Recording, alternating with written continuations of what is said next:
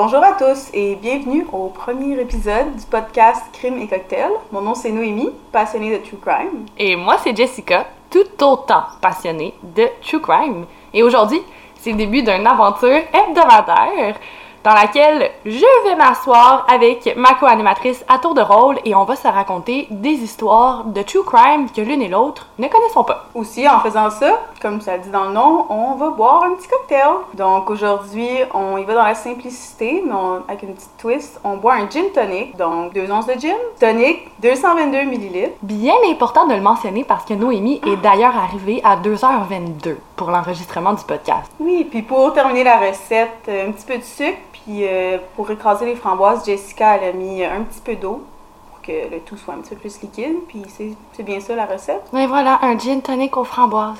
Donc, euh, chin chin! Cheers! Alors, aujourd'hui, je débute. C'est moi qui vais te raconter une histoire, Noémie, une histoire que tu ne connais pas, malgré les centaines de cas que j'ai entendu parler. C'est un cas qui est toujours resté vivide dans ma mémoire, comme je me rappelle des choses qui se sont passées. Je sais pas pour toi, mais quand tu es passionné de true crime, je pense que des enquêtes ou des cas, je peux en passer 4-5 à la semaine. Ah, facilement. Euh, comme le podcast que tu m'as montré, euh, ça fait deux mois, je pense, que tu m'as montré ce podcast-là. Genre, Mhm. j'écoute matin et soir. Chaque fois que je suis dans mon auto, c'est ça que j'écoute. C'est tellement facile de passer au moins 5-6 cas par semaine. Euh, Fait que Ouais. tu sais, t'as- t'as la tête pleine de meurtres, d'histoires. Des fois, ils s'entremêlent parce que bon, il y a des ressemblances, mais celle-là, elle a toujours stand out. Ça a toujours été le Christian Andriaco case que je trouve vraiment fascinant.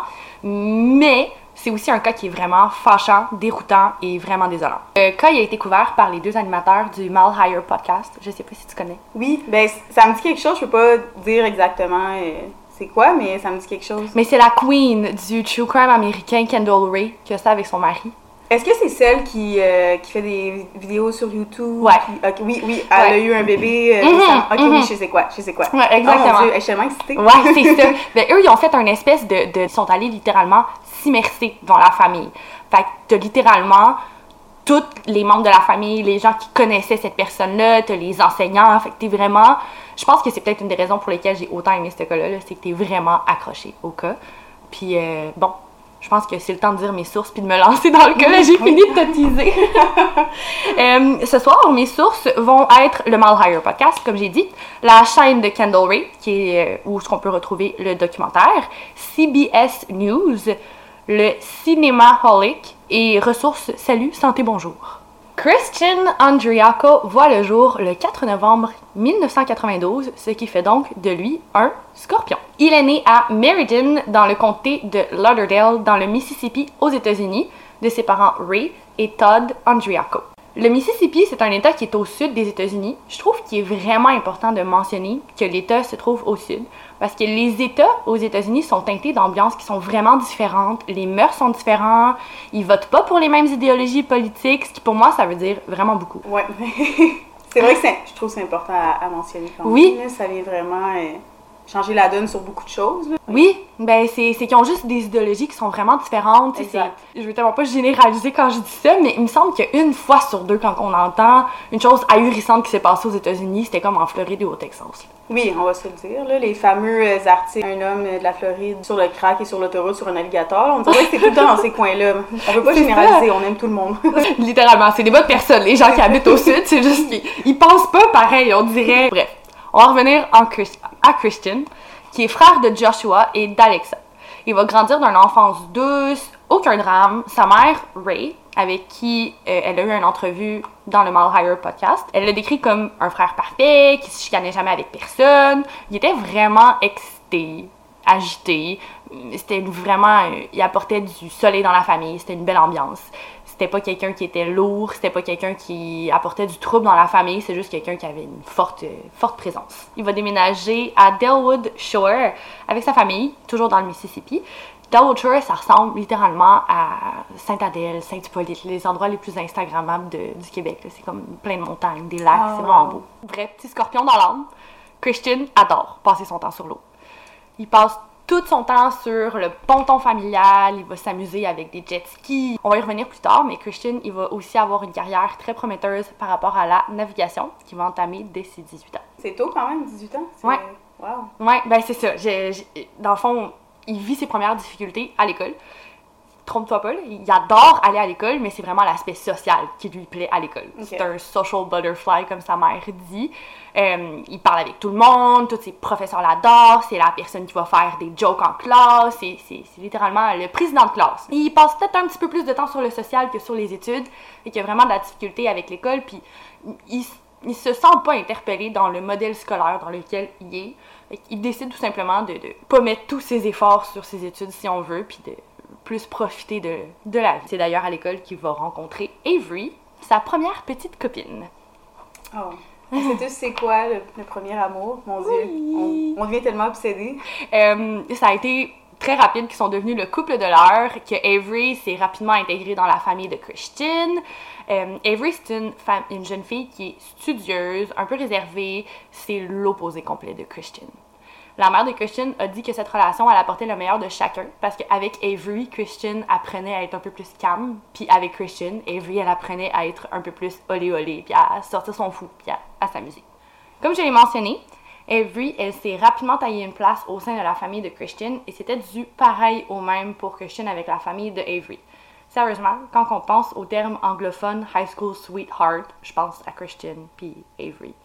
Ah, le petit classique. euh, le- tu sais, le couple au secondaire qui a toffé de secondaire 1 à secondaire 5. Là. C'est ça, c'est c'est eux là, c'est exactement eux puis tout le monde aussi dans leurs alentours les voit comme ça et c'est c'est vraiment le portrait de la relation typique high school sweetheart. Christian, n'ayant pas l'intention de poursuivre ses études, comme je t'avais mentionné, c'est vraiment pas l'aspect qu'il préférait de l'école.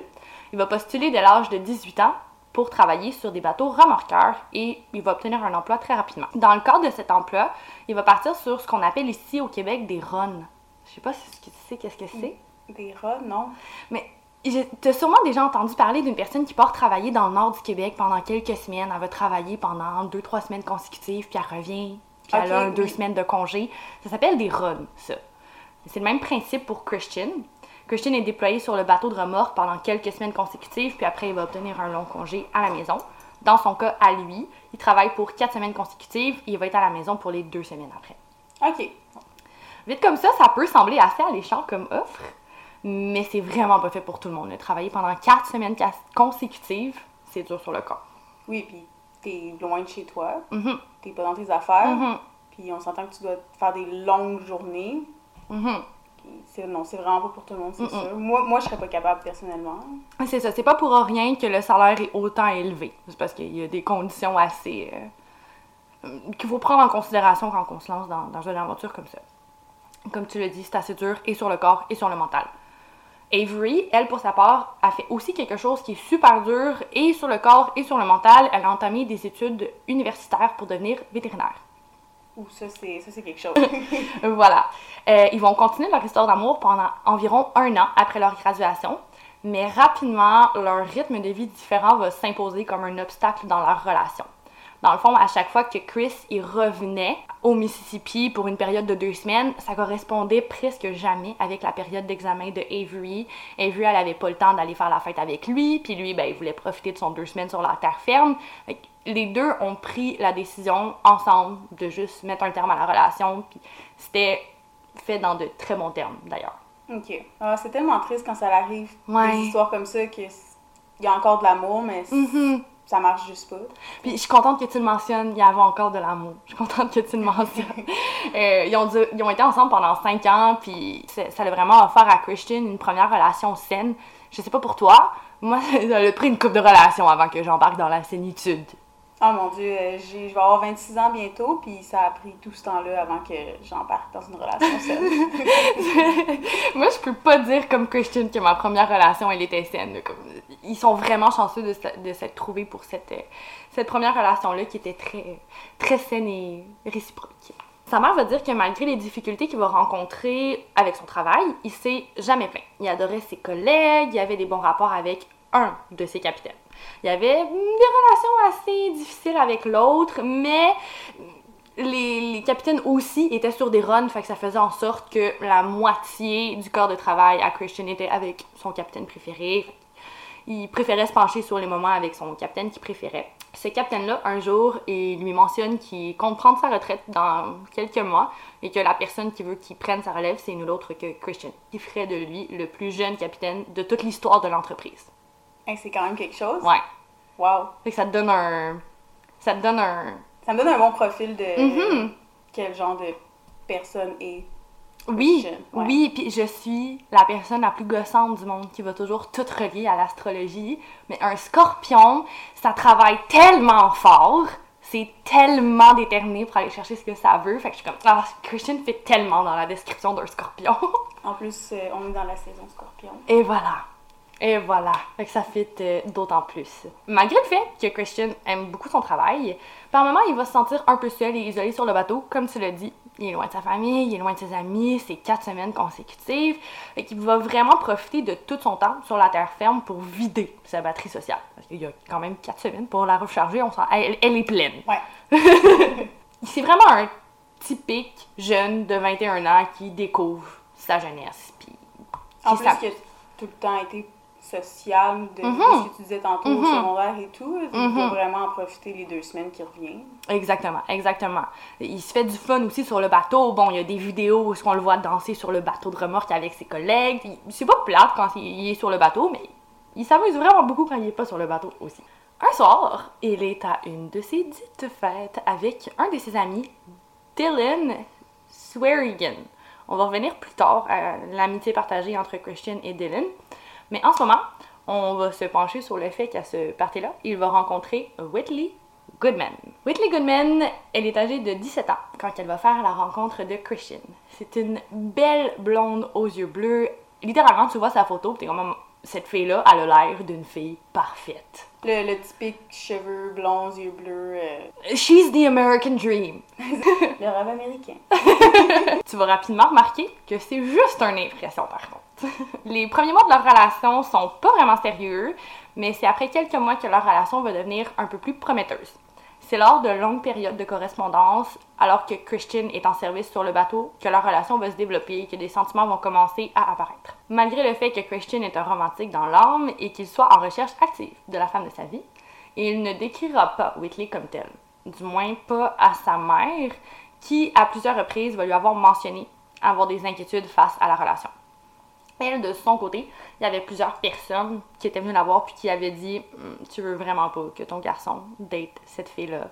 Entre autres, à cause du fait que c'était une fille qui faisait beaucoup la fête et qu'elle faisait euh, beaucoup de drogues différentes. Oh. Mhm. Des, quand tu dis drogue, est-ce que c'est des drogues fortes ou c'est des, des drogues. Par ici, la marijuana, c'est le, le pot, le, weed, Mhm. c'est- c'est légal ou c'est vraiment Mhm. des drogues plus fortes, cocaïne, ces affaires-là ou? Ouais, ben, sa drogue de prédilection, c'était le Xanax. Ok, C'est- ouais, c'est. Ça. Ça y va par là. C'est du heavy. euh, Ouais, ok, c'est bon.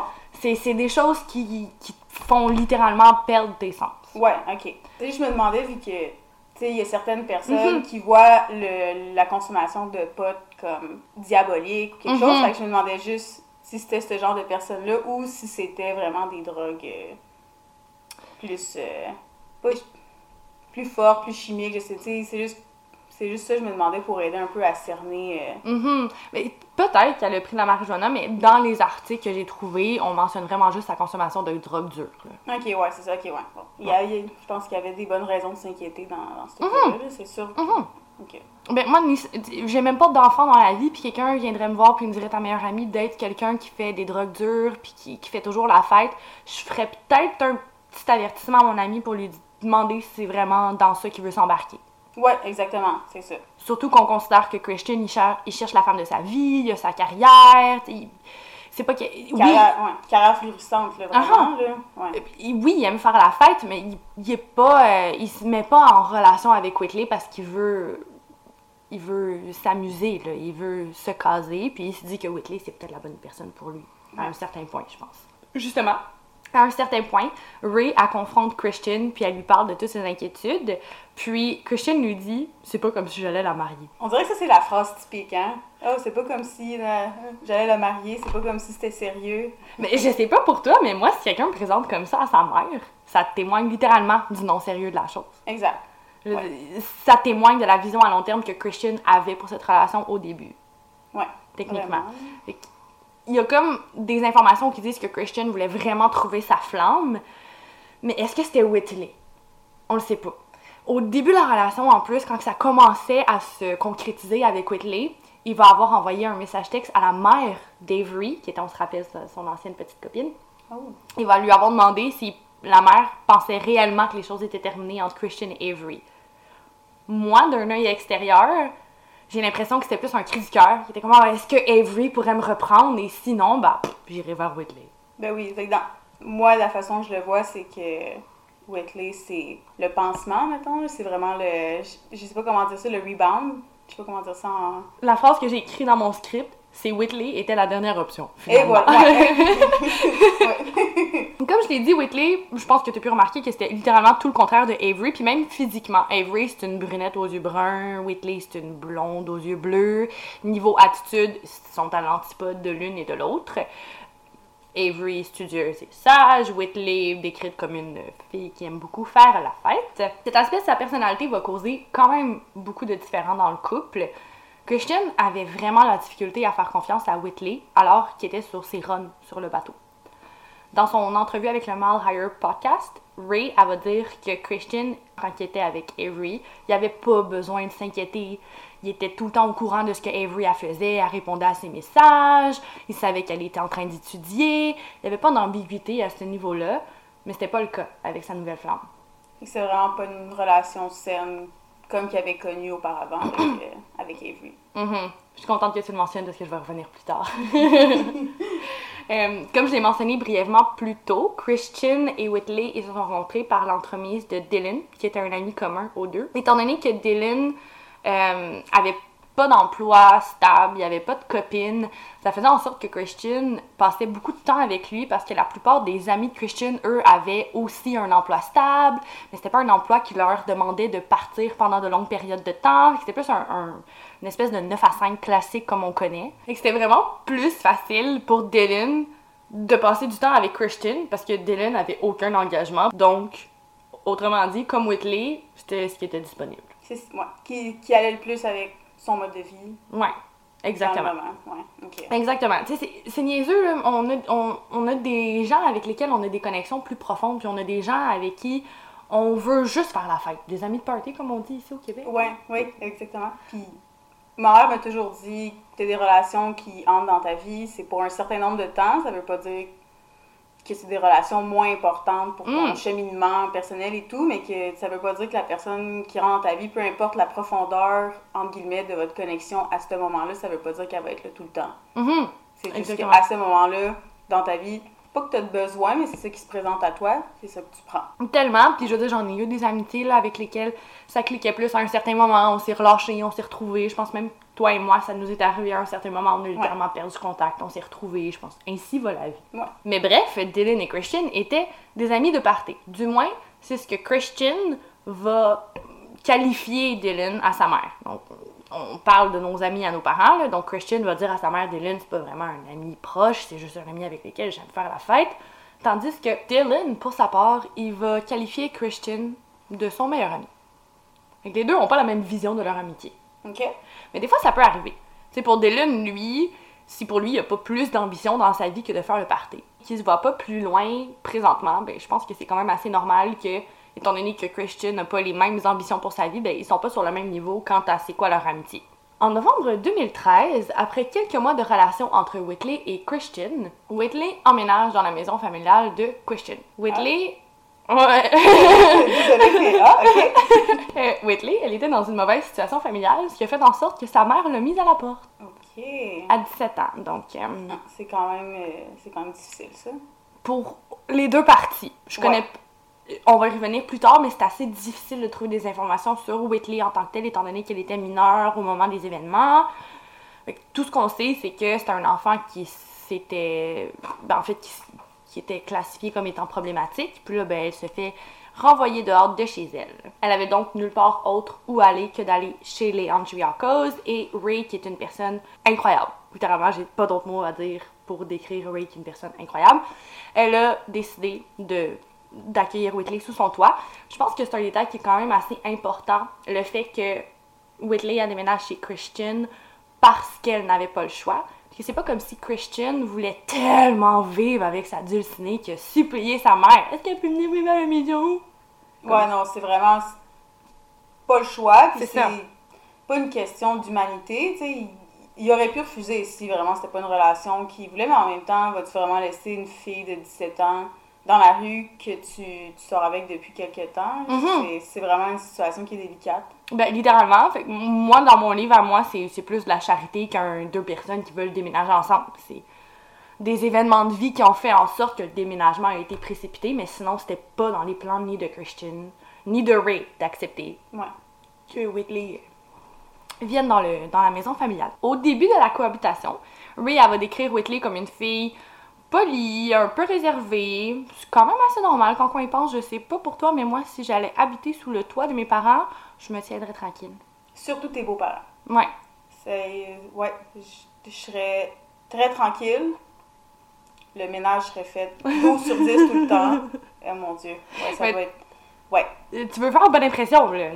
Ben oui, puis t'es- t'es- reconnaissante aussi, là. Tu veux être polie puis respectueuse. Techniquement, oui. Techniquement. Euh, plus le temps passe, plus Whitney va devenir à l'aise et donc va commencer à montrer un autre facette de sa personnalité. Des objets qui disparaissent, des comportements toxiques qui se font remarquer lors de querelles entre les tourtereaux. Bref, Ray, elle se doute très bien que la relation dans laquelle son fils se trouve est tout sauf saine. À plusieurs reprises, elle va tenter d'alerter son fils, elle va lui faire part de ses inquiétudes, elle va lui dire ceci est arrivé, je trouve que c'est aberrant, et Christian va toujours trouver une manière de défendre les agissements de sa copine. Tout le temps. D'un œil extérieur, ayant, beaucoup d'expérience avec les relations toxiques, je peux pas dire ça avec fierté, mais bon, j'ai eu mon lot de relations vraiment pas saines. Je peux affirmer avec certitude que je me vois tellement en Christian de dire à tes amis, ta famille, mais non, c'est pas vrai, c'est pas ça qu'il voulait dire, défendre, et polir son partenaire. là. Je m'en allais justement faire un commentaire là-dessus. Je m'en allais dire, avant que tu parles de relations toxiques, je m'en allais dire, ça m'a tout l'air d'une relation toxique. C'est tous les premiers aspects d'une relation toxique, Mhm. Christian et Wesley. Mhm. Littéralement, c'est tout le comportement que moi aussi j'observe d'un œil extérieur. Ça démontre encore plus, malheureusement, que la relation elle, devait être teintée d'une certaine toxicité. Whitley, elle était encore un élève du secondaire parce qu'elle avait 17 ans, on se le rappelle, et elle avait besoin de transport pour se rendre à l'école. Donc, lorsque Christian était à la maison, pas de problème, il l'apportait à l'école, mais lorsque Christian était sur le bateau, il a demandé à Ray de l'apporter. Ray le fait Ah mon dieu. tous les matins, elle allait apporter la copine de son enfant à l'école. Qu'elle sait qu'ils sont dans une relation extrêmement toxique en plus. Qu'elle elle approuve pas cette relation-là. Elle, elle arrête pas de dire à Christian tu, tu devrais aller voir d'autres personnes, tu devrais essayer de trouver quelqu'un qui te ressemble plus. Mais lui, il voit pas ça, puis elle est tellement. Je trouve ça littéralement un acte. C'est, elle pense pas à elle quand elle fait ça, là, elle fait ça pour Christian, puis elle s'oublie littéralement là-dedans, puis je trouve que ça témoigne encore plus de, De la personne calée. Ouais. vraiment, là. Ouais. Ouais, vraiment. Euh, après quelques semaines, que Ray prend littéralement soin de Whitley comme si c'était son enfant, adolescente à elle, Whitley va commencer à sécher les cours, à arrêter de rentrer, à arrêter de répondre à Christian quand il est sur le bateau. On peut s'entendre que ça a créé encore plus de tension. Et dans la relation de Christian et de Whitley, et dans le nid familial, parce que là, ben, c'était plus juste Christian et Whitley, c'était la famille qui était inclue. Ben oui, puis en plus, quand que Christian est sur le bateau, la famille sont pris, entre guillemets, à la maison avec Whitley. Mhm, mhm. Au cours des trois mois, parce que ça va avoir duré environ trois mois, ce- ce- cette cohabitation-là, au cours de ces trois mois-là, euh, Whitley va continuer son va-et-vient. Ray va se demander à un certain moment, mais comment est-ce que c'est possible que Whitley elle ait besoin d'hébergement deux semaines sur six? Parce qu'on s'entend, Christian est parti quatre semaines, il est revenu deux semaines. Les quatre semaines que Christian est parti, soudainement, Whitley a le logis. Elle habite quelque part, elle ne rentre pas à la maison. Mais les deux semaines, quand Christian est là, elle n'a pas le choix, il faut qu'elle soit là 24 heures sur 24. Ok, je pensais qu'elle était là tout le temps. Ben, c'est ce qui était prévu après ma barre. Ok, et finalement, non, c'est pas, c'est pas le cas. C'est Et ça. Quand, quand que, je m'excuse, quand que Christian n'est pas là, Weekly n'est pas là non plus. Non, elle s'en va, on ne sait où, elle ne répond pas à Christian, elle sèche ses cours. Puis Ray, c'est pas sa mère non plus, là, elle va pas se mettre à aller courir après, elle va pas se mettre à agir comme mère, fait qu'elle laisse les choses Ah, c'est aller. bizarre. Ah ah, ah ah. Puis on s'entend, c'est pas comme si c'était le contraire, c'est pas comme si c'était la fille, pendant quatre semaines, elle habite avec Christian, puis pendant deux semaines, elle se trouve logée ailleurs. Ce qui même là. Ouais. c'est quand même quatre semaines, un mois littéralement que t'as pas besoin d'hébergement, puis ensuite t'as besoin d'hébergement, c'est où que t'es pendant ce temps-là? Surtout si c'est un hébergement d'urgence, dans le sens que t'as pas d'autre place où aller, tu t'es fait mettre dehors de chez tes parents. Mhm. Ok. Euh, Durant tout le temps que Whitley va avoir passé à la maison, il va avoir vraiment beaucoup d'incidents qui vont se passer. Ça va juste augmenter la tension entre Whitley et Ray. C'est le classique, la belle-mère contre la blonde. Ouais. Et voilà. Et blonde, non, je veux pas dire la couleur de cheveux. Là. Au Québec, c'est un terme pour dire la copine. Ouais. Il y a un de ces incidents-là que littéralement, ça m'a ahuri. J'en reviens toujours pas à ce jour, puis j'ai vraiment hâte de voir ta réaction par rapport à ça. Je sais pas pour toi, mais moi, dans ma maison familiale, il y a des photos. C'est possible de recréer littéralement la ligne du temps de mon existence entière juste en faisant un tour de ma maison. ah oui, c'est fou, moi aussi. Je pense que c'est comme maison familiale classique de personnes qui ont pas trop trop déménagé. C'est facile d'accrocher un cadre, puis un autre, puis un autre, puis un autre. Puis à un moment donné, ben, toute ta vie qui se retrouve sur ce mur-là. C'est la même chose pour la famille Andriakos. Ils ont plein de photos partout, des photos qui durent de vraiment longtemps. Puis Ray va pas nécessairement prendre le temps d'aller faire le ménage dans ces photos-là. J'ai peur. Dans une de ces galeries de photos se trouve une photo de Christian et de Avery. Évidemment. Ils, ont, ils sont datés pendant environ 5 ans. Je- sincèrement, j'admets que si je m'en vais chez mon partenaire de vie et que je trouve une photo de l'ex-flamme de ma personne, je- ça va. Je vais avoir un petit pincement au cœur. On va peut-être avoir une conversation du genre, mon amour, est-ce qu'il y a une raison en particulier pour laquelle tes parents gardent la photo de ton ex? Oui, tout est, tout est dans le contexte. C'est une, mais- une réaction logique là, d'être Ouais. jalouse en soi. Oui, c'est sûr. Je pense que moi aussi, je verrais une photo de l'ex de ma personne chez ma personne, ça me ferait pas plaisir. Point final. C'est une, ré- une réaction logique en soi. Mais Whitley, ça rime pas avec logique. J'ai tellement peur. Ce soir-là, Ray, elle est dans sa chambre en train de lire un livre, tranquille, quand Whitley, elle entre dans la pièce et elle dépose une photo sur le lit, près de Ray. La photo, elle est renversée, de sorte que Ray ne comprend pas tout de suite ce qui est en train de se passer. Whitley dit, et je cite, C'est ce que je pense de tout ça. Et je vais te le dire en anglais aussi. This is what I think of this. Ray retourne la photo et c'est une photo de Christian avec Avery. La photo de Christian avec Avery. Mais le visage de Avery a été barbouillé, souillé, troué et brûlé. Arrête. Ouais. Puis là, si je comprends bien, c'est elle rentre dans la chambre de sa belle-mère, Mhm.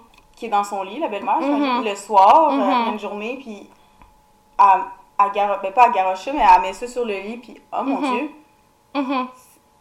c'est intense. Juste le, le- le geste en tant que tel de, de ce qu'elle a fait à la photo, c'est intense, mais en plus d'arriver le soir dans la chambre de ta belle-mère, puis de, et de faire ça, mon Dieu. Exactement ce que tu viens de dire, Ray, elle l'a dit dans l'entrevue. Elle a dit, je pense que le pire dans tout ça, c'est qu'elle a fait attention.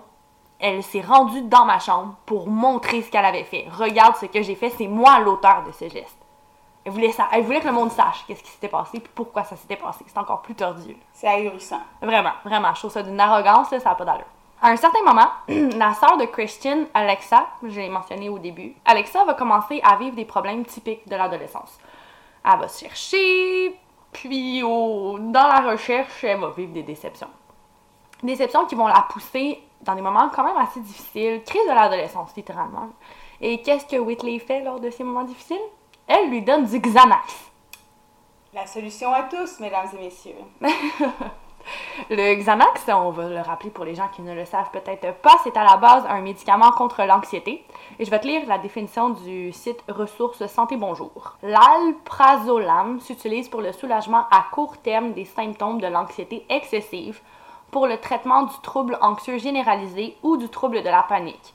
Il agit en ralentissant les transmissions des nerfs du cerveau. Petite parenthèse, j'ai déjà pris ce médicament-là c'est- c'était complètement euh, médical, légal et tout, que je faisais de l'anxiété quand j'avais environ 18 ans, là, puis c'est vraiment pas un, un médicament qu'il faut jouer avec. Mhm. Je sais pas comment dire ça, mais il faut absolument pas prendre d'autres drogues, il faut absolument pas boire. De ce que tu me dis de comment que Whitley allait, tu me dis qu'elle prend ce médicament-là, ça me Ben, euh, moi aussi, pour de l'anxiété, j'ai eu recours à ce médicament-là et littéralement, t'es un légume bouilli, là.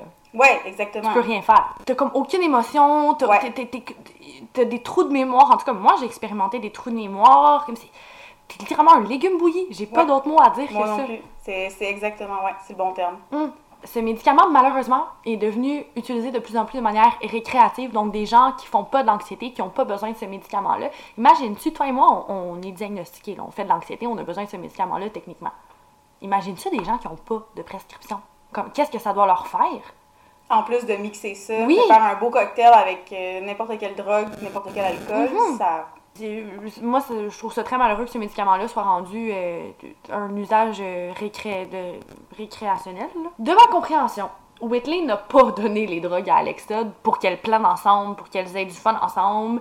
En fait, c'était pas une histoire de trip en- entre amis, c'était pas une histoire de soirée bien arrosée. Alexa et Whitley se détestent. Whitley, dans mon livre à moi, elle a pas voulu faire du bien en donnant ça à Avery. Dans le livre à Ray non plus. Et c'est là que Ray va mettre son pied à terre et va dire Toi, tu t'en vas de chez moi. Va finalement la mettre dehors. On aurait pu penser que les mauvais liens entre Christian et Whitley auraient poussé Christian à s'en séparer, mais il n'en fut pas ainsi. Oh mon dieu. Whitley réussissait toujours à se défendre et à démentir les accusations qui étaient portées contre elle. Ray mentionne également que Christian avait le savior behavior. On a tous déjà entendu parler de cette tendance que certaines personnes ont à essayer de sauver leur partenaire, de le rendre meilleur. On a tous déjà entendu notre ami dire Je peux le changer. Ah oui. Euh, comment que je dis ça en anglais? C'est euh, non, c'est je dis à mes amis, on n'est pas des centres de réhabilitation. J'adore. Eh bien, Christian voulait réhabiliter Whitley, c'est littéralement le, le, le bon mot. Euh, il pensait être en mesure de la changer. Il voyait en elle quelque chose que sa famille voyait pas, c'est tout. Fait que, il a commencé à éviter le sujet avec sa mère pour éviter des tensions entre lui et sa mère. Si sa mère et Whitley ne s'aimaient pas, c'était correct. Si lui aimait Whitley, c'était correct. Puis il avait le droit d'entretenir des relations avec les deux. Enfin, à Whitley, il a arrêté de parler de Ray, puis à Ray, il a arrêté de parler de Whitley. Ce qui est quand même assez plate quand on pense à Christian. Il a dû tellement se sentir aliéné dans toute cette situation-là. C'est ouais. C'est ça qui arrive dans les relations toxiques. On, on réalise pas à quel point ça peut englober beaucoup de personnes en même temps, autant les personnes impliquées dans la relation, autant la famille. Mhm. Maintenant, on a peint un pas pire bon portrait de la relation que Whitley avait avec la famille de Christian. On va maintenant se pencher sur la relation directement dans le couple. Parce que comme je te l'ai mentionné, c'est, pas la joie. Christian et Whitley ont vraiment beaucoup de problèmes de confiance, et ça dès le début de leur relation. Quand Christian est parti travailler sur le bateau, ça lui arrive à plusieurs reprises de recevoir des messages textes de ses amis qui vont lui dire que Whitley, par exemple, a une fête, qu'elle est avec un autre gars, qu'elle est complètement défoncée sur peu importe la drogue. Alors que elle, elle disait à Christian, mais non, je suis à la maison, je suis en train d'écouter un film. Donc c'est assez difficile pour Christian de faire pleinement confiance à Whitley, et avec raison. Quand quelqu'un nous ment, on perd confiance en lui, ainsi va la vie. Puisque Christian essayait d'éviter le conflit entre sa famille et lui, il passait de moins en moins de temps à la maison familiale, puisque lorsqu'il était de retour sur la terre ferme, ben, il voulait passer le plus de temps possible avec ses amis, avec Whitley, et donc étant donné qu'il avait des relations très ambiguës avec sa mère et Whitley, ben, Whitley n'avait plus le droit d'aller à la maison, donc il délaissait par le fait même sa mère. Comme Murray s'est mis à s'ennuyer incroyablement de son fils, elle va accepter d'héberger Whitley à nouveau et elle va ravaler ses pressentiments face à la jeune adulte. Ah, ok. Pour éviter que les choses dérapent à nouveau, elle va mettre des règles de base. Spoiler alert, les choses euh, ont dérapé à nouveau. J'imagine. Mm. Ouais. Ça n'a pas pris longtemps, à peu près trois semaines avant que Ray soit contrainte de mettre Whitley à la porte encore. Trois semaines, c'est quand même pas beaucoup en plus. Ben, selon le, le profil de- du personnage qui est Whitley, ça me surprend pas, mais trois semaines, c'est quand même vraiment pas beaucoup. Ah, c'est là, c'est Ouais. cool. C'est à ce moment-là que Joshua, le frère de Christian, qui réside en appartement avec sa femme, va se divorcer et il va avoir donc une chambre à combler. Christian va donc emménager dans la chambre vacante. Joshua va mentionner plus tard qu'il avait le fort sentiment que Christian, à un certain point, essayait de saboter sa relation avec Whitley parce qu'il était juste pas capable de mettre un terme à la relation. Quand on y pense, Christian a tellement dû être perdu émotionnellement que justement, on l'a dit plus tôt. On a connu tout plein de relations toxiques, puis là, éventuellement, on est tombé dans une relation saine. Pour Christian, c'est le contraire. Tout ce qu'il connaît, c'est des patterns sains, c'est de l'amour pur, réciproque. Il connaît pas ça, la toxicité. Avec lui, dans sa tête, tous les réflexes qu'il a, relationnellement parlant, sont sains, parce que tout ce qu'il connaît, c'est une relation saine. Il a tellement dû être perdu avec Whitley. Je trouve ça tellement triste. Vraiment pris dans un cercle vicieux, c'est. Comme tu dis, c'est vraiment triste. Littéralement, il a pas dû comprendre ce qui se passait, puis il a dû juste attendre que ça devienne comme avec Avery, mais ça arrivera jamais, puis ah, c'est, c'est- ça, me fait, ça me fait de la peine. À un certain point, les choses continuent de s'envenimer entre Whitley et la famille de Christian, de sorte que le nom de Whitley, c'est littéralement un vol de mort. On n'en parle pas, on veut pas savoir qu'est-ce qui se passe avec elle. Ray mentionne qu'elle est d'avis que la raison pour laquelle Whitley a agi ainsi, c'est pour aliéner Christian et l'isoler de sa famille, puis malheureusement, ça marche. En décembre, Christian commence à se sentir un peu claustrophobe dans son petit appartement et commence à se rechercher une propriété. Après tout, il a une carrière, il peut se le permettre, pourquoi pas. Il demande à sa mère de l'aider dans les procédures. Il planifie son avenir. Il veut vivre. Du côté relationnel, les choses continuent de se compliquer avec Whitley et il commence à demander à son frère de superviser Whitley, Whitley de manière assez intense quand il est parti sur le bateau. Il va même jusqu'à imposer des tests de drogue à Whitley. Puis c'est quand même fou parce qu'au au début de, l'histoire, il l'a considéré comme quelque chose de pas sérieux. Puis là, on est, on est rendu à ça en ce moment. Mhm, mhm. Moi, la question que je me pose, c'est est-ce qu'il essayait de sauver Whitley de ses problèmes de consommation ou est-ce que c'est juste leur relation toxique qui se manifestait comme ça, puis c'était un signe abusif? Personnellement, je suis un petit peu bias, je suis un petit peu vendue, mais je pense sincèrement que c'est un acte maladroit pour Christian d'essayer de sauver sa partenaire Whitley. Je dis pas que c'était la façon d'agir, mais je pense pas qu'il y avait une mauvaise intention derrière ça. Oh non, absolument pas. Non. Tu te souviens de son ami Dylan? Oui, Ben, Hey, j'avais complètement oublié son existence jusqu'à maintenant. je, voilà, je vais le ramener sur la planche. Étant donné que c'est un ami commun de Whitley et de Christian, lui, il va passer, du coup, plus de temps avec le couple. C'est assez normal, c'est un ami commun du couple, donc il passe du temps avec le couple, right? Je veux juste faire une petite pause. J'ai aucune idée où ce que l'histoire s'en va. J'adore ça. Je, suis totalement confuse, mais j'ai hâte par la suite, fait que je vais arrêter de parler. Continue. Ça veut dire que j'ai bien fait mon script, ça, et ça me rend fière. Whitley, Christian et Dylan passent beaucoup, beaucoup de temps ensemble.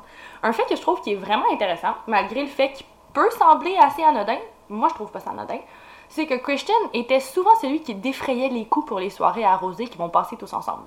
Comme Christian, c'est celui d'entre eux qui a un bon emploi, une bonne famille, un bon salaire, un appartement. C'est celui d'entre eux qui est qui doit faire acte de générosité et payer la facture. On s'attend de lui à ce que ce soit comme ça. Ouais, on a. Ben, pas, on a tous déjà été dans cette situation, mais je me Mhm. rappelle quand j'avais 17 ans, j'étais la plus jeune de ma gang d'amis qui avait un emploi, j'étais la seule qui avait un auto. euh, je comprends vraiment dans la, la- je comprends vraiment la situation dans laquelle Christian est. Ouais, non, c'est exactement ça. Moi, je, je ne relate pas à Whitley et Dylan, mais j'ai tellement été la sugar mommy de mes amis. je veux dire, à cet âge-là aussi, tu penses pas nécessairement à tes rayeurs et tout, là. Fait que tu veux Non, payer les tournées. D'ailleurs, une de mes euh, très bonnes amies de ce temps-là qui va écouter ce podcast-là, je, je t'adore. J'ai aucun mauvais sentiment euh, envers, envers ce temps-là de ma vie. Je, je suis très reconnaissante d'avoir eu des bonnes amitiés comme ça. C'était des bonnes amitiés, là. Contrairement, je pense, à- au trio de Christian, Dylan et Whitley. Ben, malgré le fait que j'écris d'une manière de faire en sorte à ce que tu restes intri- intrigué, je pense que tu vois de quel côté je penche. On, s'entend, on va le dire, c'est pas le genre d'amitié dans lequel tu veux te retrouver, et je déplore l'attitude de Whitley et de Dylan Et- envers Christian sur plusieurs niveaux. J'imagine que c'était le seul, t'es Christian, dans ce- cette amitié-là. J'imagine que c'était le seul qui donnait. Mhm. Il recevait absolument rien. Ben, I guess qu'il devait recevoir un certain something de Whitley, mais... Ouais, euh, c'est ça. Tu sais, entre guillemets, il recevait quelque chose, mais ça valait pas. Tu sais, c'était vraiment lui qui offrait le tout de sa personne, de son argent, puis de son temps. Les deux autres, c'était des amitiés toxiques ou Mhm. une relation toxique pour Wesley. Ben, c'est ça. Moi, mettons, je vois Dylan et Whitley comme des siphons, puis comme Christian comme ça. quelqu'un de généreux. Ouais. Ouais. Ils font juste prendre avantage de la situation dans laquelle ils se retrouvent. Donc, comme je disais, c'est tout à son avantage à Dylan de continuer d'être l'ami à Whitley, à, Christian, et c'est tout à l'avantage de Whitley de continuer d'être la copine à Christian. Peu à peu, Dylan va commencer à rester à l'appartement quand Christian est parti travailler sur le bateau. Prétexte, il veut surveiller Whitley. Dylan, il est décrit comme quelqu'un de très caméléon. Désolée tout le monde, j'ai fait une, Une une face. face. She's judging, guys. Je commence à voir ça s'en va où, là? Désolée. Euh, Dylan, comme j'allais dire, est décrit comme quelqu'un de très caméléon qui s'adapte au groupe d'amis avec lequel il passe du temps. C'était peut-être un gémeau, là. Ah, les fameux gémeaux. C'est joke à part. C'est une personne dotée de plusieurs personnalités qui peut changer drastiquement, tout dépendant d'avec qui il se trouve. Grosso modo, tu sais pas avec quel Dylan tu vas te trouver, tout dépendant du- des circonstances. Ok. C'est flou pour moi à quel moment exactement est-ce que c'est arrivé, mais Christian a éventuellement commencé à payer pour une police d'assurance vie. Ah, ok. L'assurance vie était d'un montant d'un million de dollars. Un million? Un million de dollars. Hey, c'est, c'est énorme. Ça doit coûter extrêmement cher. Mhm. Parce que la mienne, elle coûte cher. C'est même pas Mhm. le corps de... Ben, pas le corps, mais en tout cas, c'est, c'est rien Mhm. comparé à ça. Bon, ok. J'arrête de parler. Vas-y. Eh ben, Ray s'est posé les mêmes questions que toi. Ray s'est demandé, mais qu'est-ce qui pousse un jeune de 21 ans à se prendre une assurance vie de 1 million de dollars? Comme 10 000 dollars, ok, là. Et c'est pas père de famille, pas, il y a pas... Tu sais, il est en appartement encore? Oui, oui, oui, dans Ok. l'appartement de son frère, même pas le tien, là. Ok. Oui. Le bénéficiaire de cette assurance vie, c'est Avery. La, le- la high school sweetheart. Donc, à mon avis, la police d'assurance, elle a été prise avant que Christian commence à sortir avec Whitley. Puis ça, ça sort juste maintenant. C'est... Mais c'est parce que c'est ça, je te dis, dans mes recherches, je sais pas c'est à quel moment que c'est arrivé cette assurance vie-là. Je sais juste qu'elle a été discutée à un certain moment. Ok. Alors que Christian est parti travailler sur le bateau dans, lors d'une de ses runs à un moment donné, Whitley va annoncer à son amoureux qu'ils attendent un enfant. Spoiler alert, the bitch is not pregnant. Bien rusé. D'après moi, puis ça c'est encore c'est des spéculations. Whitley a dû entendre parler de l'assurance vie, elle a dû entrer en contact avec les papiers d'assurance, elle a dû voir le montant de l'assurance vie. C'est pas un addon qu'à un certain moment, elle monte sur le fait qu'elle soit enceinte et elle mentionne cette phrase à Christian. Mais s'il t'arrive quelque chose sur le bateau, comment moi je vais subvenir à nos besoins? Oui, de ton enfant qui s'en vient et de moi, la mère de ton enfant. Mhm. Tellement de manipulation. Ah, Mhm. Et toi, Christian, qui est une bonne personne, qui cherche quelqu'un avec qui faire ta vie, qui a des bonnes valeurs, comment pourrais-tu me laisser dans cette situation-là? À un certain point, Christian entretient une conversation avec son père, à qui il va parler de ses intentions de changer le bénéficiaire de la police d'assurance. Il veut que ce soit nul autre que Whitley. évidemment. Mhm. Euh, Todd va lui dire immédiatement qu'il s'agit d'une très mauvaise idée, que leur relation est beaucoup trop précaire pour qu'ils prennent un tel engagement envers elle. Et donc, Christian ne changera pas la police d'assurance. Ok, oh, ah, bon, tant mieux. J'étais certaine qu'il allait changer la police d'assurance pour Whitley. On dirait Tu sais, ça, c'est mon mon jugement à moi, qui est pas dans la relation toxique, qui est même pas dans la relation de, de famille, de l'entourage de ces personnes-là, mais on dirait que pour un million, j'aurais été portée à demander une preuve de. Sais, un test de grossesse, quelque chose, je sais pas. Mais c'est facile de. Pas d'avoir un jugement, mais c'est facile d'avoir une certaine façon de Mhm. de voir, de penser quand tu es à l'extérieur de la situation, puis c'est Ben- personnel, puis Christian a l'air d'être tellement une personne, pas naïve, mais juste gentille, un peu un golden retriever, Mhm. c'est vraiment, ah, mon, j'ai le cœur gros pour lui, vraiment, là. Ben oui, moi aussi, moi aussi, vraiment, vraiment, vraiment. Le 22 février 2014, Christian commence un nouveau périple de 4 semaines sur le bateau. Son frère, Josh, travaille maintenant également sur des runs de bateau, simplement sur un différent bateau. Josh, pour sa part, a quitté la terre ferme le 7 février 2014. Durant leur période de travail, Christian et Josh vont avoir de longues périodes de correspondance durant lesquelles Christian s'est beaucoup confié sur sa relation avec Whitley. En gros, ça va mal et Christian a mis un terme à leur relation. Il a ordonné à Whitley d'avoir déguerpi et d'avoir vidé l'appartement à son retour. Euh, je, je, veux juste être certaine, est-ce qu'il pense encore qu'elle est enceinte? Est-ce que... Ah non, elle était pas enceinte. c'est- Ok. ça- non, parce que je, dans la façon que je t'ai dit l'histoire, il est revenu de sa run, puis finalement, euh, Elle était pas enceinte. non. Ok, parfait, c'est bon. Non. Puis il y a pas plus d'élaboration face à c'est quoi qui s'est passé dans le couple. Je sais, parce que je sais pas pour toi, mais si quelqu'un t'invente que- qui, qui est enceinte de ton enfant, on va avoir une discussion. Et je Ben sais oui. pas c'est quoi qui s'est passé. Sûrement encore beaucoup de manipulation de Mhm. la part de Wesley. Ben c'est ça. Est-ce qu'il y a des mensonges d'inclus? Est-ce que ah j'ai perdu le bébé? Finalement c'était un faux test positif. On sait pas. On sait pas. On sait rien. Ok. Rien du tout par rapport à ça. Tout ce que je sais, c'est qu'elle a affirmé qu'elle était enceinte. Elle l'était pas. Cette affirmation-là a semé le doute dans l'esprit à Christian, puis il a pensé à peut-être changer la, le bénéficiaire de la police d'assurance. Ok. Donc, comme j'ai dit, il est sur le bateau, et là, à ce moment-là, c'est la première fois que Whitley, elle se retrouve seule dans l'appartement des frères Andriakos, sans supervision. On se rappelle, avant, c'était soit Josh ou Dylan qui était là quand elle, elle était là. Alors que la relation semble vraiment se terminer, Christian mentionne à Josh et à Ray avoir des intentions de quitter son emploi, pour lequel il y avait un avenir super prometteur, et de déménager à Jacksonville, en Floride. Il veut un nouveau départ. Ray l'encourage fortement à ne pas mettre sa carrière à la poubelle, qu'une histoire d'amour qui n'a pas fonctionné, ça vaut vraiment pas la peine de changer sa vie en entier finalement. Les intentions de Christian sont quand même assez floues parce que d'un côté, il va affirmer à son frère Josh qu'il veut aller de l'avant avec son projet, tandis qu'à sa mère, il va dire qu'il n'a aucune intention de quitter le Mississippi. Ok. Donc même encore à ce jour, c'est une zone grise. C'est vraiment. pas. Ouais, c'est beaucoup de confusion. Mhm. On sait pas s'il voulait finalement quitter son emploi, rester, s'en aller, on sait rien de tout ça. Le soir du 25 février 2014, Christian va essayer à maintes et maintes reprises d'entrer en contact avec Whitley, mais elle ne va répondre à aucun de ses appels. Au même moment, Christian reçoit un appel de Dylan qui lui affirme que Whitley a pris sa voiture et qu'elle arpente les rues accompagnée d'un autre garçon. Christian prend donc la décision de débarquer du bateau et de rentrer chez lui. On est aux petites heures du matin du 26 février 2014 et Christian va voir le capitaine du bateau pour lui dire que quelqu'un va venir le chercher à l'endroit où le bateau a pris l'ancre, en Louisiane.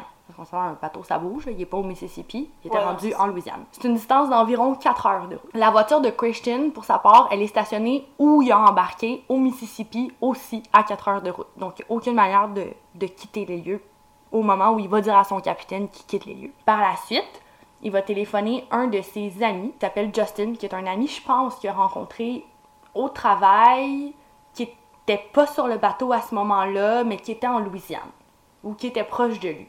C'est encore une fois une zone assez grise, mais il va mentionner et à son capitaine de bateau et à cette personne-là que la raison pour laquelle il a absolument besoin de retourner au Mississippi d'urgence, c'est qu'il y a eu un incident avec sa mère et sa soeur. Donc il va mentir. Ok, ouais, c'est ça que je m'en.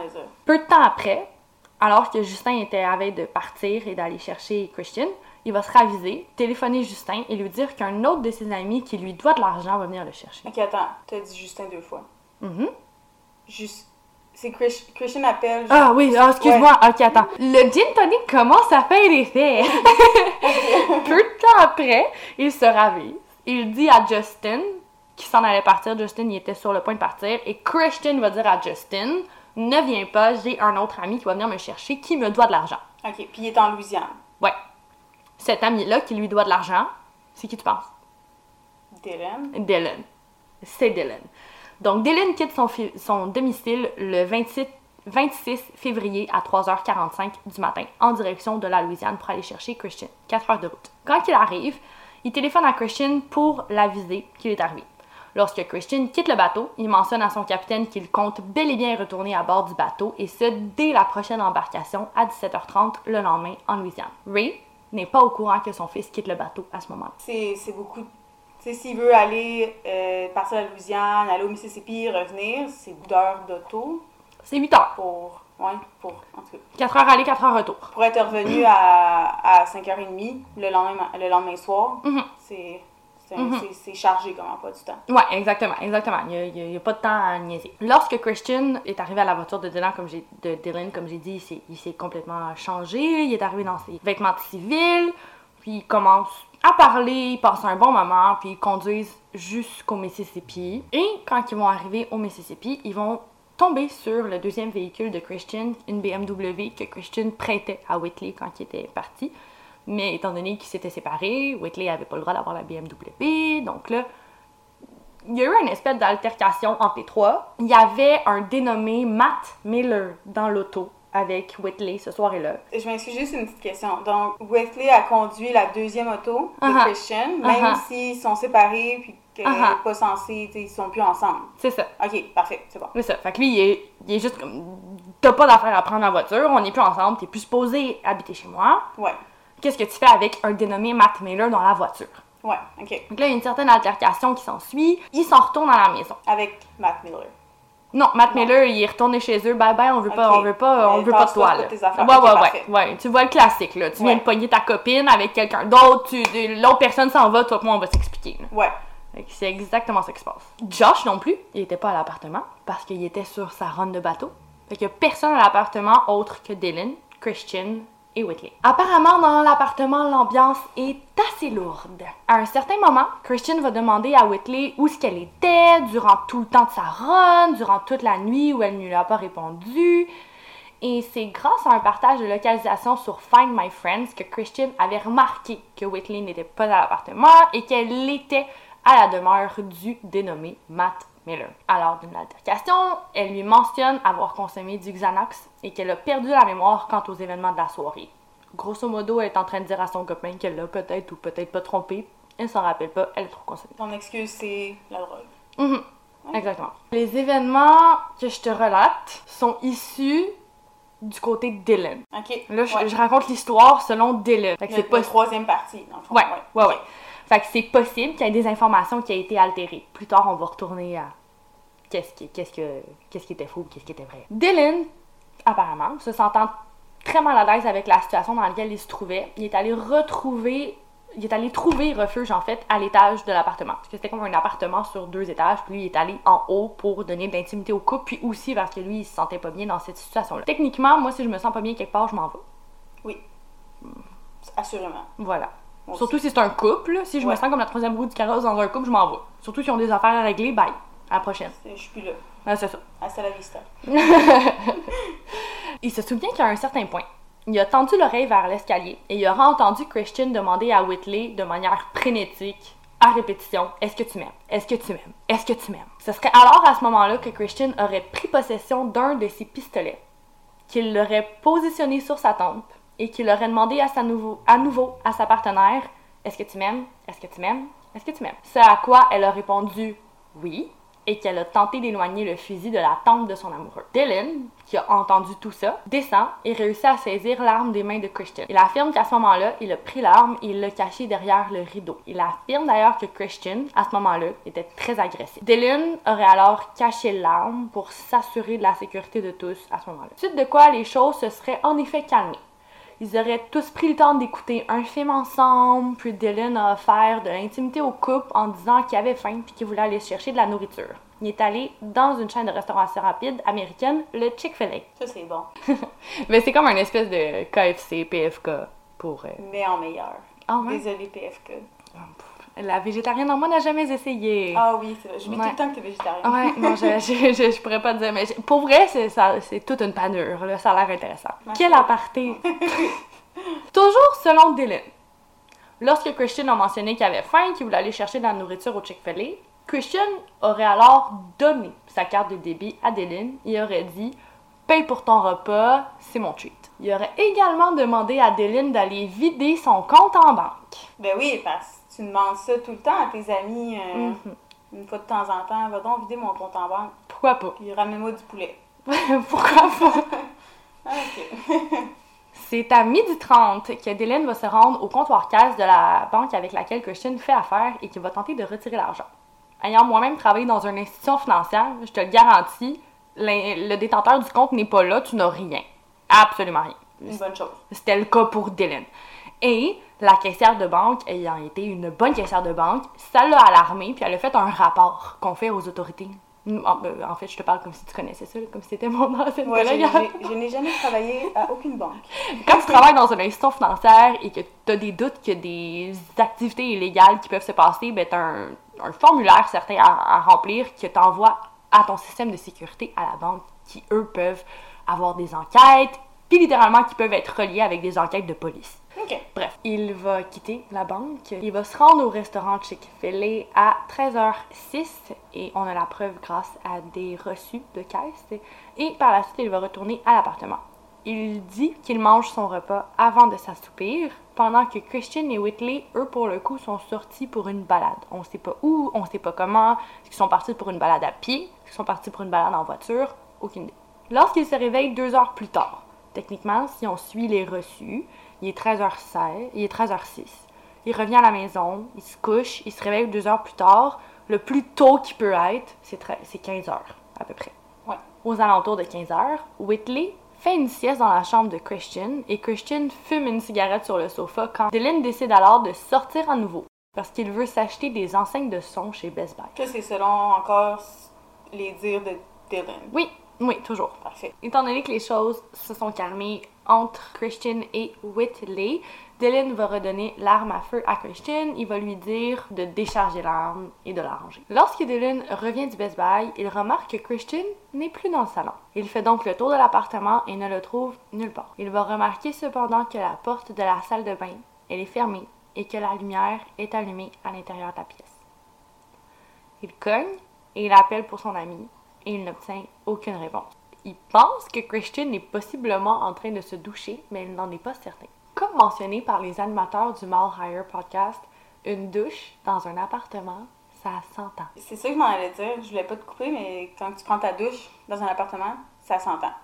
Très facilement. Ben oui, oui. Et surtout que c'était un 3,5, un 4,5, excuse-moi, dont, dont on parle. C'est littéralement la grandeur de l'appartement dans lequel on se trouve présentement. Si Ouais. quelqu'un prend une douche ici, on le sait. Là.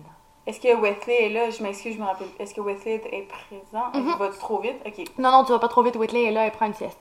Ok, oui, c'est vrai. Ouais. Ok, parfait. Ouais. C'est donc après avoir cogné à la porte à quelques reprises et ne pas avoir obtenu de réponse que Dylan se rend dans la chambre où Whitley est en train de faire une sieste et la réveille en lui disant qu'ils doivent forcer la porte parce que Christian ne répond pas dans la salle de bain. Whitley se rendort malgré les événements qui se sont produits plus tôt. Je ne sais pas pour toi, j'ai jamais été contrainte à ce genre de situation, mais si quelqu'un proche de moi est suicidaire et par la suite est enfermé dans une pièce, je ne me rendors pas. Ben oui. Puis même si quelqu'un, la personne n'est pas suicidaire, si elle est censée prendre sa douche ou même encore prendre son bain, ça fait longtemps qu'elle est là ou on n'a pas de réponse, moi, je m'endormirai pas après. Mhm. Elle n'est pas capable de retrouver le sommeil, mais bref, elle, euh, elle est capable. Dylan retourne cogner à la porte de la salle de bain et continue de n'obtenir aucune réponse de la part de celui qu'il qualifiera comme étant son meilleur ami. C'est alors qu'il force la porte de la salle de bain et qu'il découvre Christian couché au sol, face première. Christian baigne dans son sang. Pris de panique, Dylan hurle Whitley, Christian est mort, on doit appeler le 911. Whitley se réveille à ce moment-là, court vers la salle de bain et fait la même macabre découverte que Dylan. Pour sa part, la réaction de Whitley est complètement différente de celle de Dylan. Elle n'est pas paniquée, elle est hystérique.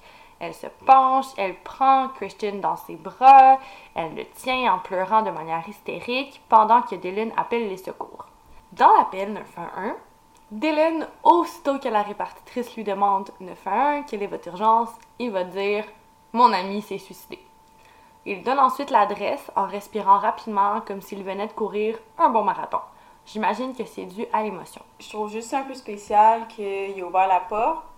Dylan est dans son sang directement. Il dit à Wesley il est mort. Est-ce qu'il y a- qu'on des détails sur est-ce qu'il a regardé euh, si son ami était vraiment mort ou il a juste ouvert la porte et entre guillemets, est-ce qu'il va trop vite? Parce que on- je trouve ça tellement spécial. Moi, si j'ouvre la porte, par exemple, toi, t'es couché dans une mare de sang, mon premier réflexe, ce serait pas de dire Oh mon Dieu, euh, j'appelle quelqu'un, tu l'autre personne présente, puis j'y est morte. Tu sais, mon premier réflexe, ce serait de regarder. Je crierais, c'est sûr, mais je regarderais elle est vivante ou pas, Mhm. ou après ça, je ferais juste dire elle est inconsciente, euh, Jessica est dans, dans son sang, puis tout. En tout cas. Mais je trouve ça vraiment intéressant parce que c'est exactement là où je voulais que t'ailles.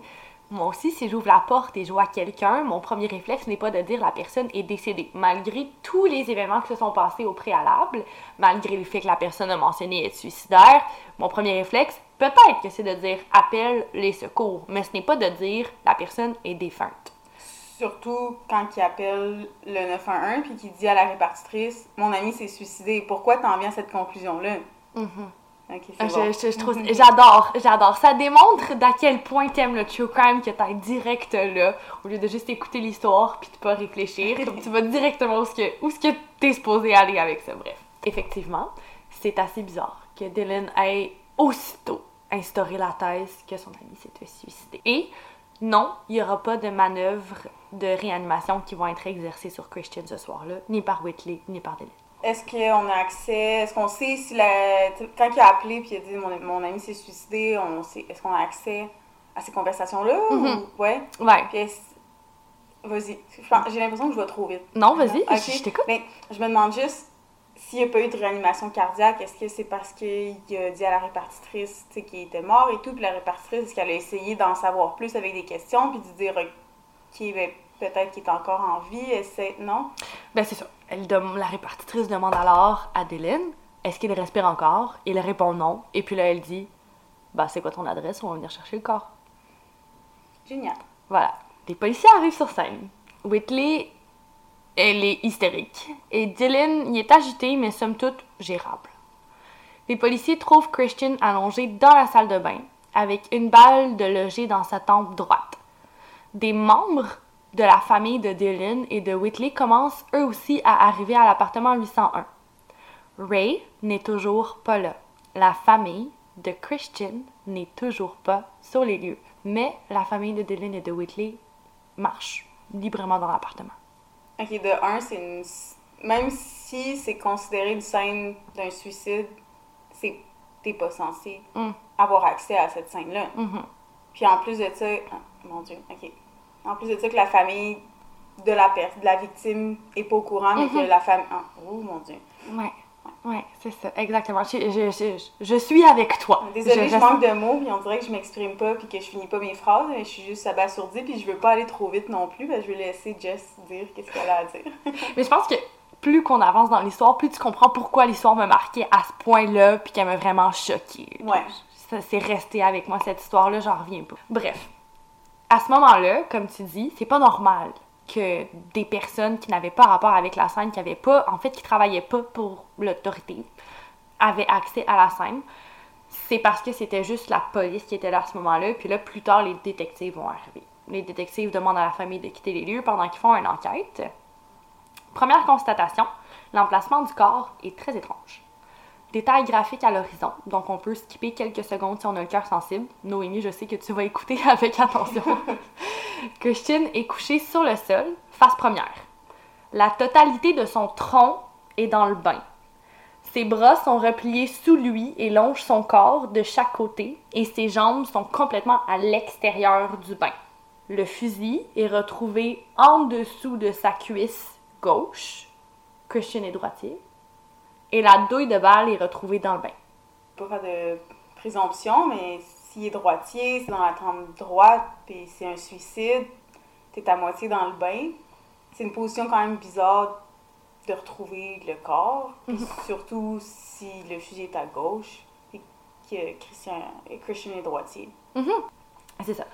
Euh, un agent de police au nom de Lee, qui résidait dans le même bloc appartement de Christian, arrive rapidement sur les lieux. Bien évidemment, il, il habite là. Il n'y a aucun rapport qui atteste de la présence de Lee sur les lieux parce que Lee n'était pas en service. Donc, les rapports officiels ne disent pas que Lee était là parce que Lee n'était pas supposé être là. Non, mais c'est- un témoin quand même, parce qu'il habite là. Il était là. Ouais. Après une quarantaine de minutes, Lee ordonne aux détectives remballer la scène, c'est un suicide, merci, bonsoir, on s'en va. À ce moment-là, l'appartement n'est considéré plus n'est plus considéré comme une scène de crime, n'est donc pas restreint. Donc la famille de Whitley, la famille de Dylan se servent verre d'eau. Ils vivaient une... tout le monde errait dans l'appartement. Je pense que tous les passionnés de true crime, dont toi, se disent bye bye les preuves. Si on, on c'était pas juste un podcast, puis vous pouviez voir mon visage en ce moment, vous comprendrez, mon Dieu, je- j'en reviens pas. J'en Mhm. j'en reviens pas de, la durée de déroulement de la situation. Non, non, c'est horrible. Parlant de preuves, il n'y a aucun prélèvement de fait sur la scène ce soir-là. Rien. Aucune évaluation n'est faite. On prend pas le temps de corroborer les histoires des deux témoins avec la scène devant laquelle on, on se retrouve. On remballe le corps. On a dit que le jeune s'est suicidé. Le jeune s'est suicidé. That's it, that's all. Autre détail qui me ripile, la famille de Christian n'est toujours pas là. C'était ma prochaine question. La famille de Christian est où? Est-ce qu'elle a été informée? Spécialement, je pense à Ray en ce moment. Mhm, Ah, mhm. ouais, Vas-y, continue.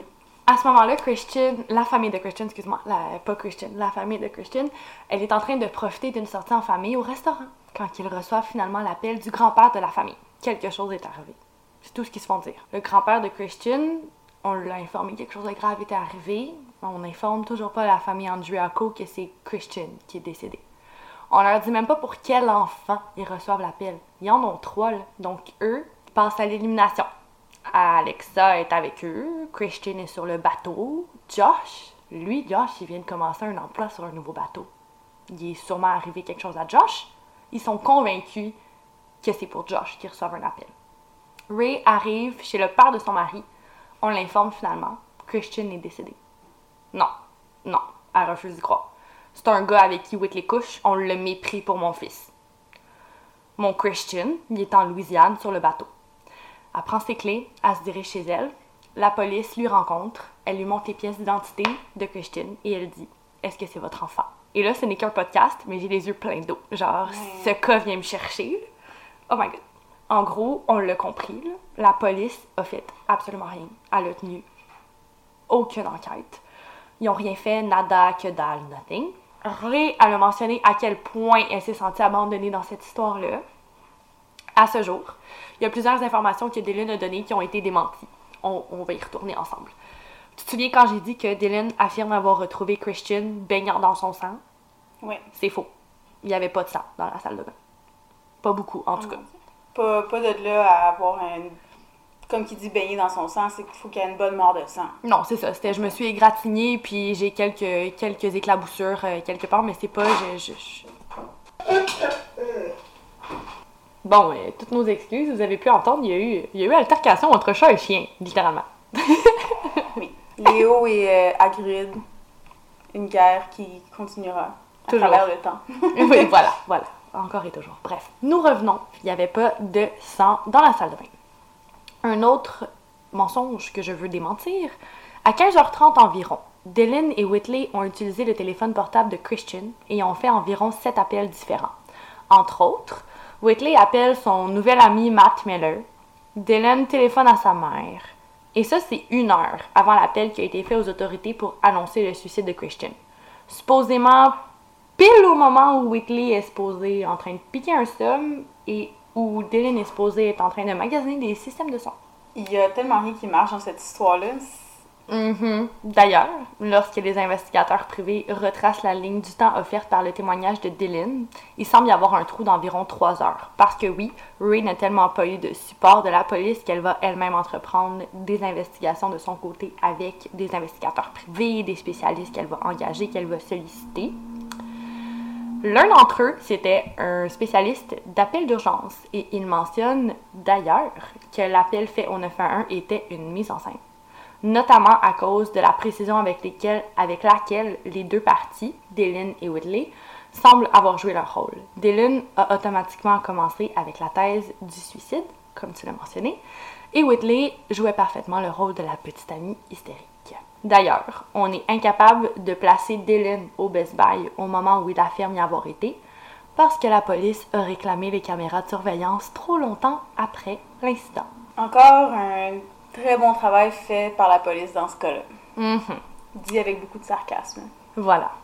On pense d'ailleurs que la partie de l'histoire voulant que Dylan ait tenté de sauver Christian en lui retirant son arme à feu, c'était seulement un alibi pour placer ses empreintes sur le fusil. Pour ce qui est de l'incohéren- de l'incohérence temporelle, il semblerait que Christian soit mort bien avant l'appel fait au 911 selon l'état de décomposition dans lequel on a trouvé le corps. On parle de quelques heures. Des marques sur son corps démontrent également que Christian aurait passé un bon nombre d'heures couché sur son dos. Tu te rappelles? On l'a trouvé sur le ventre. Pas juste sur le ventre, on l'a trouvé sur le ventre à moitié dans le bain, à moitié pas dans le bain. Mhm. Les jambes, c'est pas clair ce que je dis, mais les jambes à l'extérieur du bain.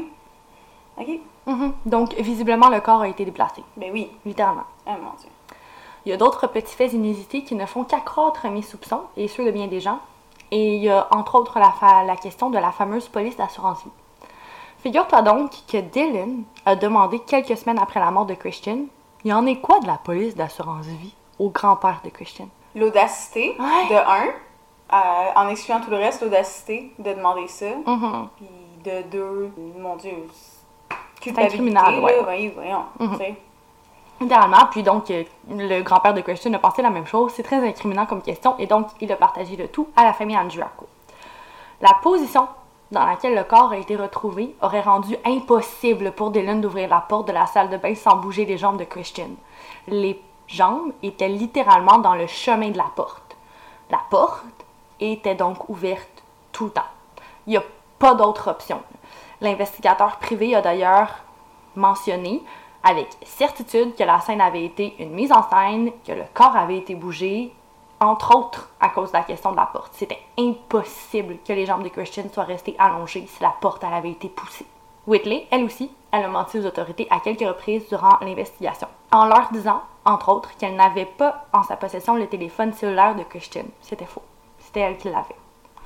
Autre point qui ne concorde pas avec Whitley, c'est simplement humainement impossible pour elle de ne pas s'être réveillée lorsqu'un coup de feu aurait éclaté dans son appartement. Tu vis à Montréal, je vis à Montréal. En ce moment, c'est un petit peu le Far West. On se fait réveiller par des coups de feu qui surviennent à comme 10-12 rues de nos appartements. Ah On oui. S'il y avait un coup de feu dans ton appartement, tu te réveilles. Oui, oui, surtout dans les quartiers qu'on vit, les quartiers avoisinants, ça arrive pas mal à tous les jours. Mhm. On, ça réveille, puis c'est loin. Mhm. Dans le même... Dans, la même, dans le même appartement, quasiment dans la même pièce, c'est impossible, tu te réveilles pas. Et Pour donner un équivalent sonore, là, ça sonne littéralement comme un feu d'artifice. Imagine qu'il y a un feu d'artifice qui éclate dans une pièce à quelques mètres de toi, c'est sûr que tu te réveilles. Ouais.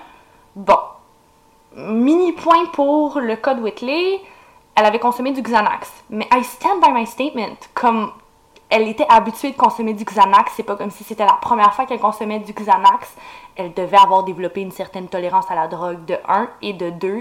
Je pense que même à- près de la mort, tu pourrais te réveiller s'il y a un feu d'artifice qui cogne à côté de toi. là. Et à moins qu'elle aille mixer, comme je disais tantôt, à moins qu'elle aille mixer le Xanax avec beaucoup, il faut beaucoup, beaucoup de, un gros cocktail de plein de choses différentes avec le Xanax pour que tu sois vraiment plus sur la map. Mhm.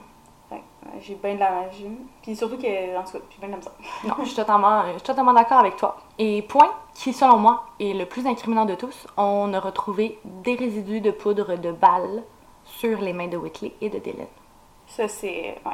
Ça, Ça ment pas. c'est- c'est sûrement ça ment pas. À ce jour, Whitley refuse encore de se prononcer sur le cas qui est encore classifié comme un suicide. Non. Ouais. C'est encore. Mhm, Depuis 2014. Ça fait presque 10 ans. Et c'est encore classifié comme un suicide. Il y a toute une question politique derrière ça. Dans le fond, la sénateur en place présentement ne veut pas réouvrir l'enquête. Il y a quelqu'un d'autre qui se présente contre elle, qui lui veut réouvrir l'enquête. Donc il y a vraiment une question politique qui se joue avec tout ça. C'est- c'est- C'est devenu très, très, très gros. Whitley, pour sa part, comme elle avait 17 ans au moment des événements, elle s'est cachée des médias, elle a été retrouvée en Floride, mais somme toute, elle réussit vraiment à avoir une vie hors de la portée des médias. Pour te donner une idée, j'ai même pas été capable de trouver sa date de fête sur les réseaux sociaux. Un peu incognito sur les réseaux sociaux. Tout ce que tu sais, c'est par rapport au cas avec Christian Andriaco, mais elle, Whitley, en tant, en tant que telle, tu peux rien trouver sur elle. C'est Ben, aberrant. Li- littéralement. Euh, elle a changé son identité. Puis comme je disais, tu n'as plus de manière d'avoir euh, d'avoir euh, quoi que ce soit. Pour ce qui est de Dylan, lui, de ce que j'ai compris, il n'a pas changé son identité. De ce que j'ai trouvé, il habiterait lui aussi en Floride. Mais je suis pas certaine, c'est sur un record de personnes qui habitaient au Mississippi, qui ont déménagé, qui étaient nés dans les mêmes années que Christian. Fait que c'est vraiment juste été un travail de recherche de ma part qui est peut-être erroné. là. Mais il y a des possibilités que Dylan soit lui aussi présentement en Floride. Euh, par contre, avant ça, il a été incarcéré pour des crimes mineurs et lors de son emprisonnement, il se serait vanté à un de ses collègues de prison qu'il avait commis un meurtre et qu'il avait réussi à le faire passer pour un suicide.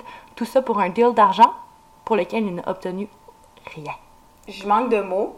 Ça me, ça me, ça me coupe le souffle carrément, cette histoire-là. Euh, je, on le voit en ce moment, j'ai de la misère à, à parler. Là. Je- J'en reviens pas que la police, ça l'arrive souvent en plus, malheureusement, dans plusieurs cas, la police a beaucoup de preuves devant elle sans nécessairement pouvoir affirmer sûrement que ça a été euh, un exemple dans ce cas-là, dans ce cas-là, dans ce cas-là, que c'est pas un suicide mais un meurtre, il pouvait pas affirmer assurément, mais il y a assez de preuves pour semer le doute, donc pour Faire une enquête. une enquête. Exact.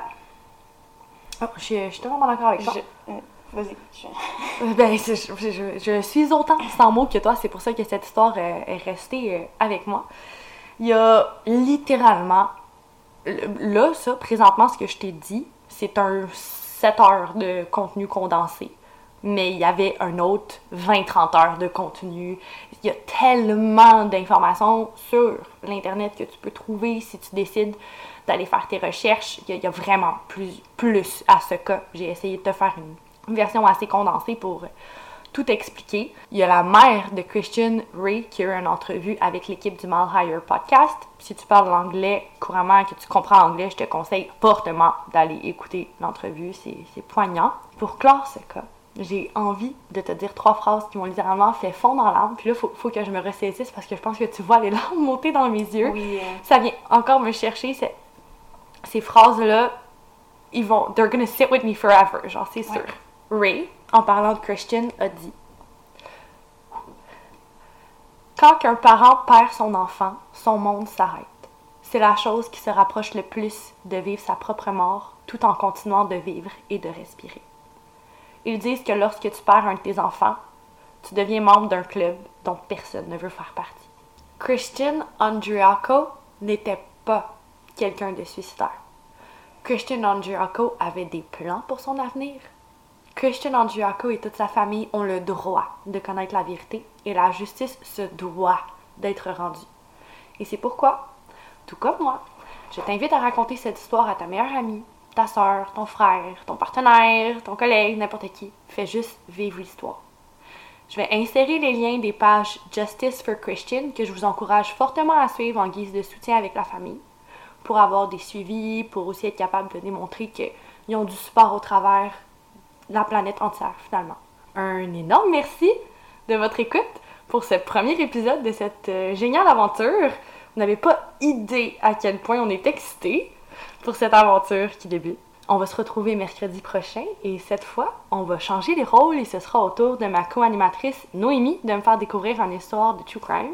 J'ai vraiment hâte d'être là. Oui, j'ai tellement hâte. Comme Jess elle a dit, c'est euh, c'est un projet. Ben, elle l'a pas dit dans ces mots-là, mais je le dis dans mes mots, c'est un projet qui nous tient énormément à cœur. On est extrêmement excités et choyés de pouvoir faire ça. Puis aussi, euh, on va être euh, émotionnel souvent quand on va parler de ces cas-là, parce que veut, veut pas, on fait des heures et des heures et des heures de recherche.